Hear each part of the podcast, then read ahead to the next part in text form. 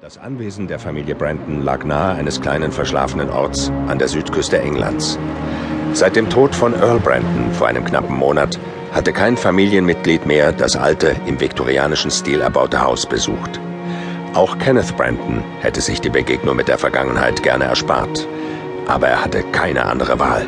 Er musste in das Arbeitszimmer seines Vaters. Dort hoffte er Antworten zu finden.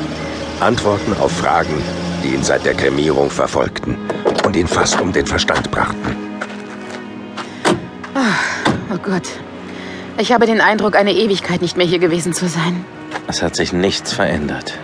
Sollen wir Bob besuchen? Er würde sich sicher freuen. Vielleicht später. Komm.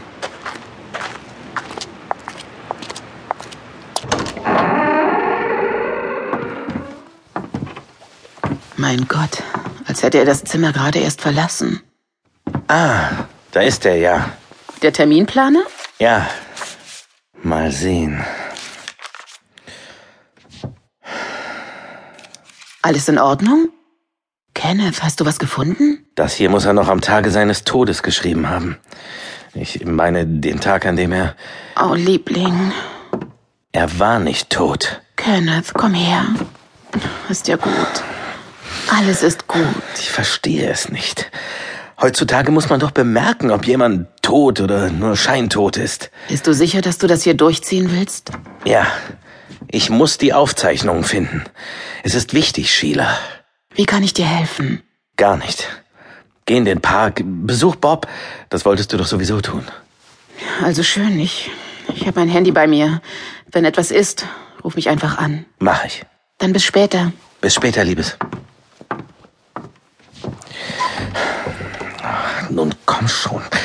Wo hast du die Unterlagen? Ah, Mrs. Hopkins. Oh, Bob. Ich wollte gerade zu Ihnen. Mein Gott, der Garten. Wenn ich gewusst hätte, dass Sie heute herkommen, Ach, nicht doch. Es ist bewundernswert, wie Sie sich um das Anwesen kümmern. ist Mr. Kenneth auch hier? Ja, er ist oben im Arbeitszimmer. Wie schrecklich. Was für ein schlimmer Verlust. Ja. Earl war ein ganz besonderer Mann. Seit Mr. Brandons Ableben hat niemand mehr das Zimmer betreten. Es muss schwer sein für ihn. Ganz bestimmt sogar.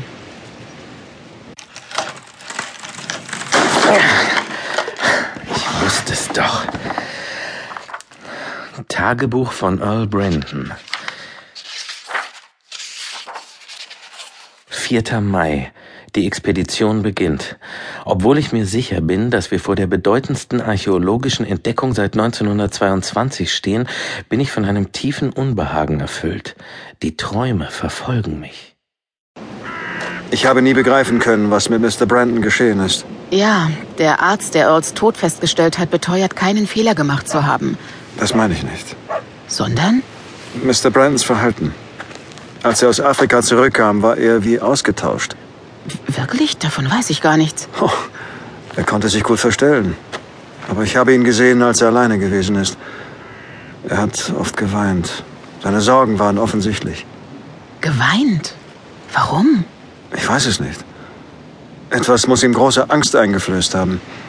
Vielleicht hatte er eine Vorahnung. Ich hätte die Warnung nie ignorieren dürfen. Erst jetzt weiß ich, dass der Leichnam einem Dämon gehörte. Sakuro wird kommen. Wir haben ihn befreit und er wird jeden von uns holen. Möge Gott mir verzeihen, was ich in meiner Verblendung meinem Sohn angetan habe. Oh mein Gott. Haben Sie nie mit ihm darüber gesprochen? Ich habe es versucht, aber Mr. Brandon hat sofort abgeblockt. Weiß keines davon? Nein, Gut, so sollte es auch bleiben. natürlich, Miss Hopkins. Ich habe nur mit Ihnen darüber sprechen wollen, weil... Ähm, Das war Kenneth! kommen Sie!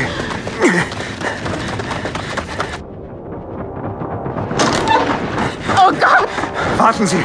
Bleiben Sie hier stehen! Was ist mit ihm? Ich... Bob, Ich verstehe es nicht. nun reden Sie doch! Mr. Kenneth, er... Er ist tot.